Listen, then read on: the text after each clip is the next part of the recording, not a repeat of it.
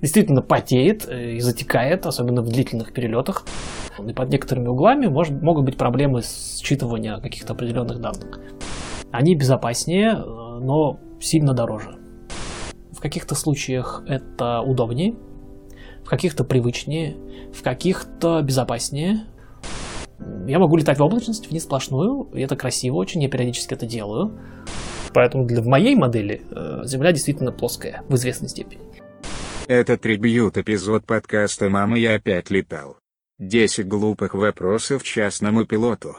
Пилот отвечает на вопросы, присланные подписчиками. Ссылка на оригинальный канал Жиза, в описании к эпизоду.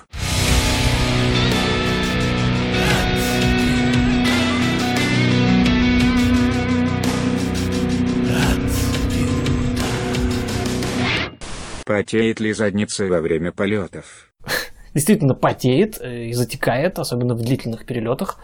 Самый длинный полет у меня был 4 с лишним часа из Лос-Анджелеса обратно в Сан-Хосе. И так сложилось, что сиденья у нас в самолетах, на которых я сейчас летаю, а это в основном те, на которых студенты учатся, они, скажем так, не очень удобные. Поэтому, да, чувствуется очень сильно. Я сейчас э, купил себе, заказал э, такую подкладку мягкую, вроде как овечья шкура, скорее всего, не настоящая. Говорят, что с ней будет гораздо более удобно и комфортно. Пока не пробовал.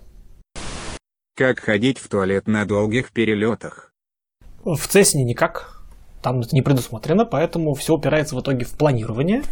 Нужно как-то заранее об этом заботиться, ходить куда надо. С другой стороны, основное ограничение в Цесне все равно это не объем мочевого пузыря, например, а э, количество топлива. Цесна комфортно улетает часа на 2,5-3. Э, после этого хочется уже очень сильно сесть и дозаправиться, тогда же можно и все свои дела сделать. Ну и по большому счету никто не отменил э, посадки вынужденные, в том числе по такой причине. Это достаточно важно. А причем как для пассажира, так и для пилота доказано, что если водитель или пилот хочет в туалет, это очень сильно сказывается на том, насколько он сфокусирован на управлении транспортным вот своим средством, самолетом, машиной, неважно. Поэтому да, Просто сесть, э, остановиться, заглушить двигатель, припарковаться, сходить куда надо, заодно может подзаправиться, поесть чего-нибудь. Как на машине, все то же самое. Как быстро ты разобьешься, если полетишь в поляризационных очках? Ну, не разобьюсь, по крайней мере, пока я летаю на Цеснах с классическими приборами вот этими, со стрелочками. Основная загвоздка поляризационных линз заключается в том, что они поляризуют свет, а свет, который идет с э, экранов, допустим, с того же э, G1000 или каких-то других приборов уже цифровых, он тоже поляризован. И под некоторыми углами может, могут быть проблемы считывания каких-то определенных данных. В определенных случаях это может быть уже и проблемой, и каким-то, какой-то опасность представлять, но не мне и не сейчас. Но вообще хорошая привычка. Я уже летаю, и э, всегда, когда заказываю очки себе новые, например, я обязательно говорю, ни в коем случае никакой поляризации там быть не должно. Есть ли среди самолетов условный Мерседес? Что-то такое же крутое и дорогое. Из того, на чем мне уже удалось полетать, это, наверное, вот эти Цирусы, СР-22 и же с ними. Это самолеты, которые уже на порядок комфортнее, на мой взгляд, гораздо проще в управлении, например. Несмотря на то, что они сами по себе сложнее, они безопаснее, но сильно дороже. Да, вот такие уже luxury. Возможно, есть среди малой авиации и более продвинутые самолетики, но я до них еще не добрался. Можно ли в аварийной ситуации сесть на шоссе? В большой умной книжке с правилами, по которым я должен летать, написано, что в случае аварийной ситуации, если я ее объявляю, я могу нарушить любое из этих э, куч правил. Могу садиться на любой аэродром, частный, военный, неважно. Могу садиться туда без разрешения, могу сесть в поле, на дорогу и что угодно еще сделать. Э, стал бы я садиться на шоссе, э, если есть возможность сесть на аэродром, я, скорее всего, дотянул бы до туда. Если нет, я бы выбрал какое-нибудь поле рядом, какое-нибудь открытое. Потому что на дорогу садиться это всегда челлендж. Во-первых, там машины и люди в них, которые не ждут самолет с неба. А во-вторых, э, там стойки освещения, мосты, какие-то еще конструкции, деревья по краям, э, абсолютно непредсказуемая штука. Поэтому широкое, какое-то открытое поле без столбов, э, на котором какая-нибудь низкая такая аккуратная зеленая травка растет. То есть явно никаких кустов, и при этом оно не распаханное, и я спокойно могу сесть. На дорогу, ну если она пустая совсем, наверное, да. Дорог в небе нет. Что делать? Если заблудился. Прежде всего спасает планирование, чтобы не заблудиться. Нужно понимать, куда я лечу, что там вокруг меня будет. Э, дальше уже хорошая привычка использовать несколько навигационных систем. То есть, например, не уповать только на GPS, а подготовить какие-то радиочастоты для радиомаяков, еще что-то. То есть какие-то иметь резервные случаи. Если же все-таки заблудился, э, есть целая процедура, не буду сейчас сильно углубляться в нее. Э, идея в том, чтобы, во-первых, обеспечить свою безопасность, например, набрать высоту, чтобы случайно не впилиться в какую-нибудь гору. И потом разными, опять же, способами можно определить свое положение, э, каким-то визуальным ориентиром, поэтому с собой всегда должна быть карта. По радио, опять же, маякам, если знать до них расстояние, можно, опять же, по той же карте восстановить свое положение. Ну и в крайнем совсем случае можно стукнуться. Не возбраняется к диспетчерам, и они своими какими-то волшебными способами тоже могут помочь найти. Пилоты тоже помогают. Э, известны случаи, когда, например, частные пилоты на небольших самолетиках залетали так далеко, что уже ни до кого не могли дозвониться своей рации, кроме как, например, до пилотов авиалиний, которые летели где-то выше. Если я знаю частоту местную которая покрывает вот эту территорию, я могу через них связаться с кем-то еще, потому что у них передатчики, приемники передатчики гораздо более мощные. Что делать, если заблудился? Надо как можно скорее найтись или э, визуально, например, найти аэродром, куда я могу сесть, и там уже на месте понять, что за аэродром, где я нахожусь, могу ли я отсюда вылететь и долететь до куда мне надо. Главное обеспечить свою безопасность. Aviate, Navigate, Communicate. Сначала я лечу самолет, Потом я стараюсь э, найти, где я, и убедиться, что я, например, на безопасной высоте. И в конце концов уже наладить связь и, например, докладывать, куда я, где лечу, какие мои действия, или запросить помощь. Тогда это работает. Все-таки Земля – шар. И почему самолеты не летают по прямым маршрутам? Здесь я, наверное, дам противоречивый ответ. С одной стороны, когда я летаю на Цисне, с моей точки зрения, Земля в известной степени все еще плоская. В том плане, что когда я планирую, например, свои маршруты или смотрю на местность сверху, я не делаю никаких поправок э, на, на шара, сферообразность Земли. Поэтому для, в моей модели э, Земля действительно плоская в известной степени. Однако, если мы говорим уже о лайнерах, которые летают достаточно далеко, то действительно у них траектория будет изогнутой. И это как раз-таки лишнее доказательство того, что Земля шар. Э, наша карта, по которой мы привыкли, вот эта плоская, это все равно проекция. И мы не можем сделать достоверную проекцию сферической поверхности на плоскую. Это уже геометрия, дальше уже можете сами. И поэтому то, что на карте для нас э, выглядело бы как прямая линия между двумя точками, на самом деле это вот такая вот изогнутая штука. И, и наоборот, та линия, которая на самом деле, так как Земля шар, э, будет дугой, она и на карте, особенно чем севернее, тем ярче, или южнее, кстати, это будет ярче выражено, она будет изогнутой. Кроме прочего, часто траектории самолетов идут э, не по вот этой дуге, крат, к кратчайшей дуге по сфере, а с какими-то изломами или зигзагами.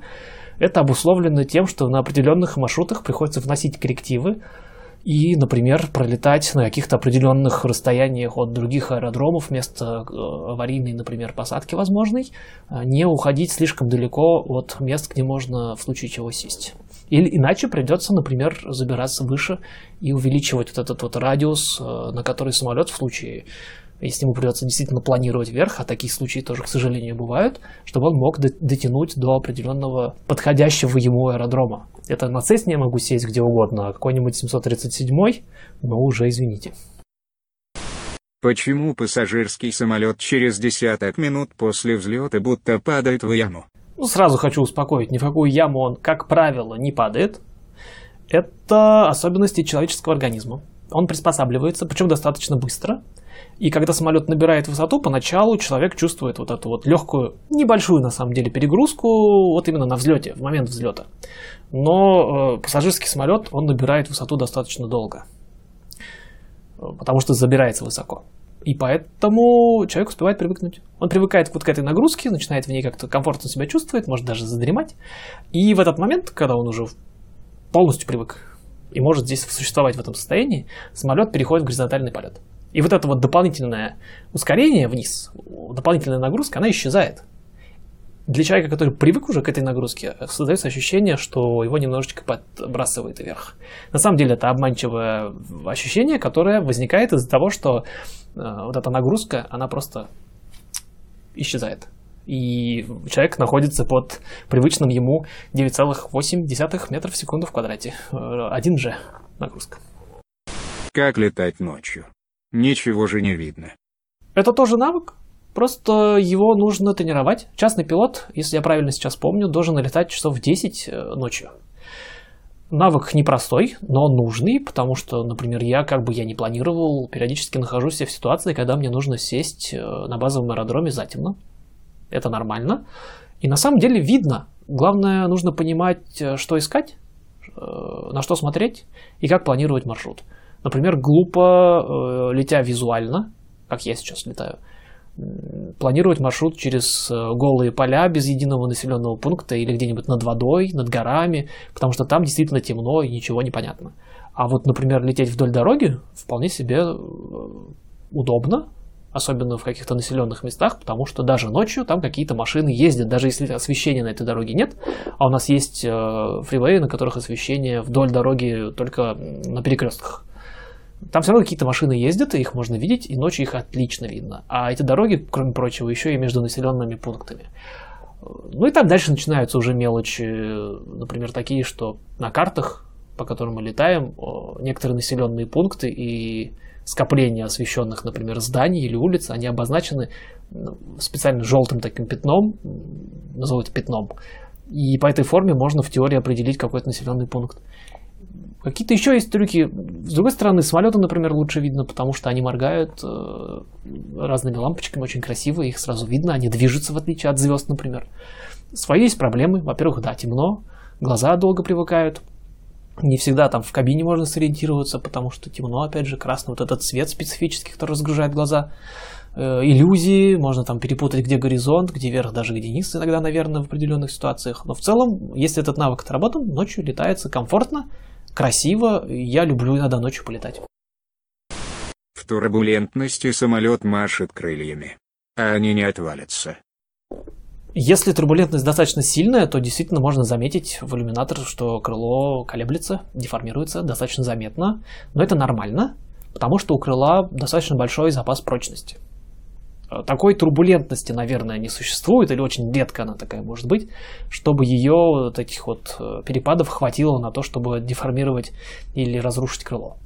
Кому интересно, можете поискать в Ютубе. Есть э, ролики, на которых показано, как, каким испытанием подвергается крыло и как сильно на самом деле его можно согнуть, не просто не повредив, а даже не деформировав. То есть оно возвращается в изначальную форму.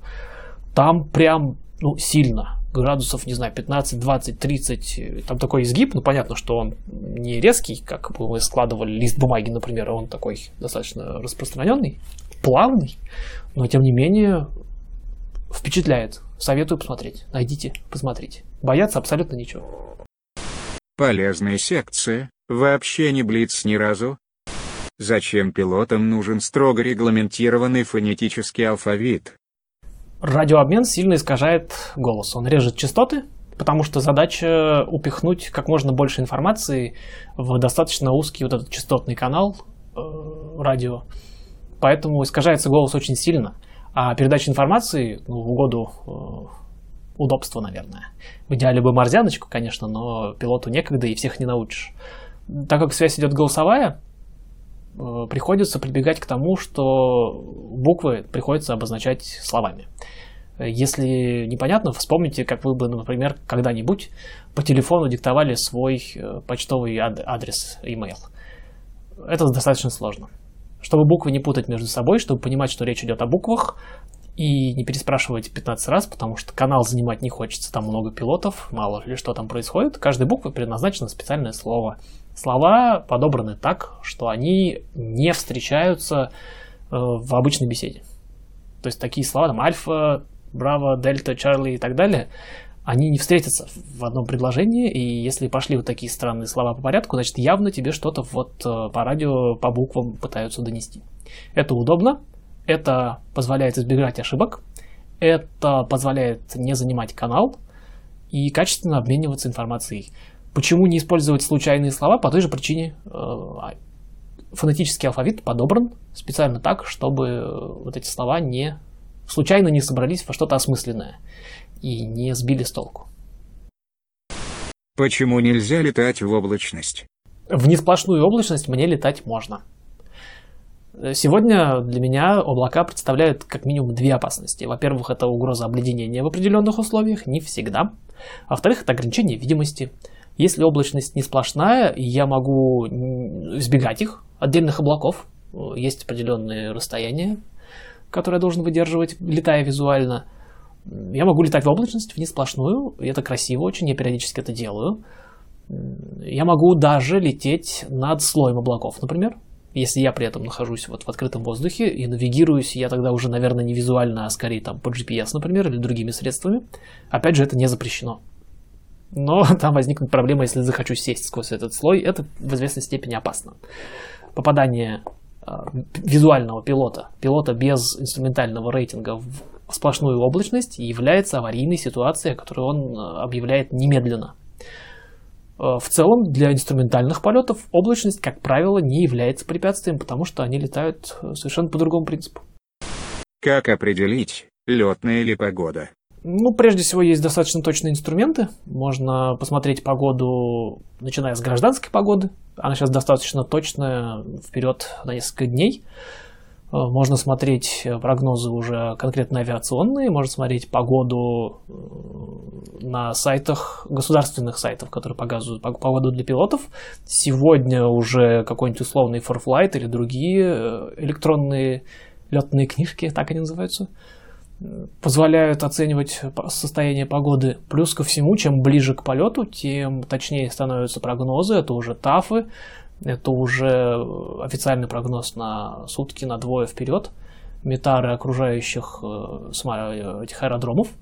Ну и в конце концов можно получить брифинг перед самым полетом. Причем его можно как запросить текстово на сайте и самому уже читать, так и в каких-то непонятных случаях, или если есть время поболтать, можно позвонить живому человеку, и у него уже спросить, как там погода, что там грозит, стоит ли лететь. Очень подробно объяснят с удовольствием, помогут, потому что они обеспечивают в том числе и безопасность пилотов.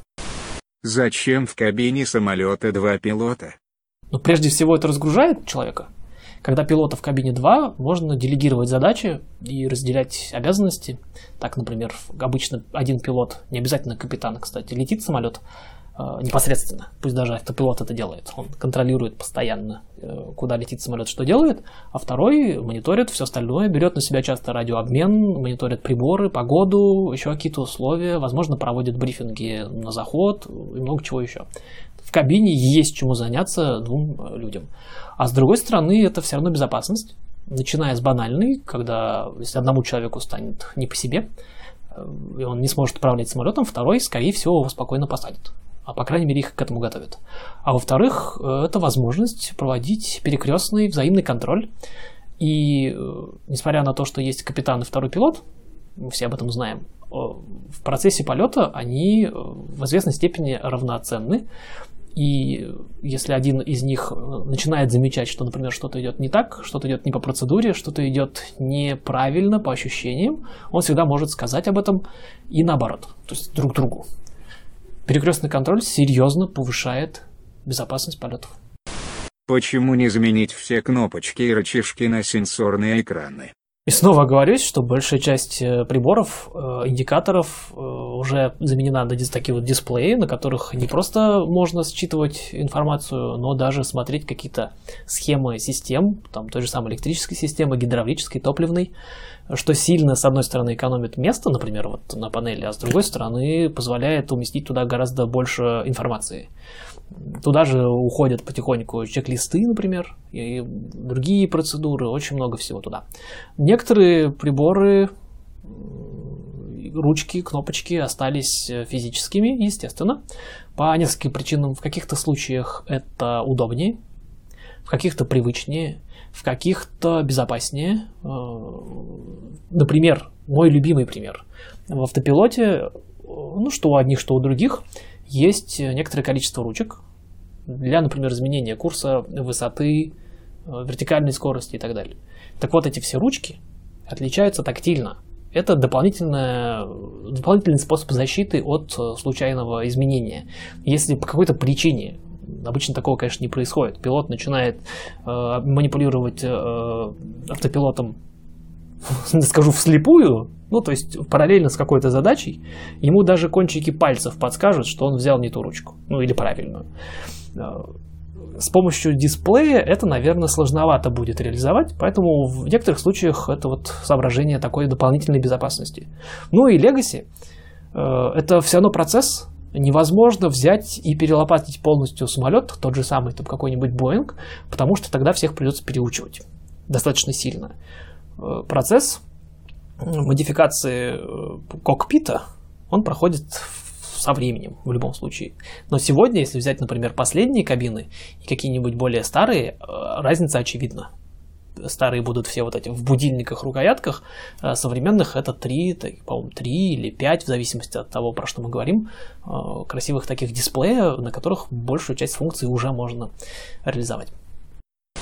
Правда ли, что Boeing 737 – самый опасный самолет? Я бы к таким заявлениям относился с осторожностью, потому что оно очень эмоционально нагружено. Оно такое громкое, вкусное, короткое, вызывает отклик, и поэтому непонятно, насколько можно доверять. Пресса такое любит очень, в том числе всякие интернет-ресурсы. Со своей стороны, я люблю говорить, что авиация настолько же опасна, насколько безопасна. Если мы следуем процедурам, если самолет исправен и обслуживается, если самолет э, работает как нужно, если пилоты внутри понимают, что они делают и адекватно реагируют на какие-то нештатные или просто нестандартные ситуации, то, скорее всего, все закончится хорошо. Есть случаи, когда самолеты там, новые, например, или уже достаточно долго летавшие, внезапно вскрывают в себе какие-то дефекты и Э, случаются катастрофы, аварии с жертвами в том числе.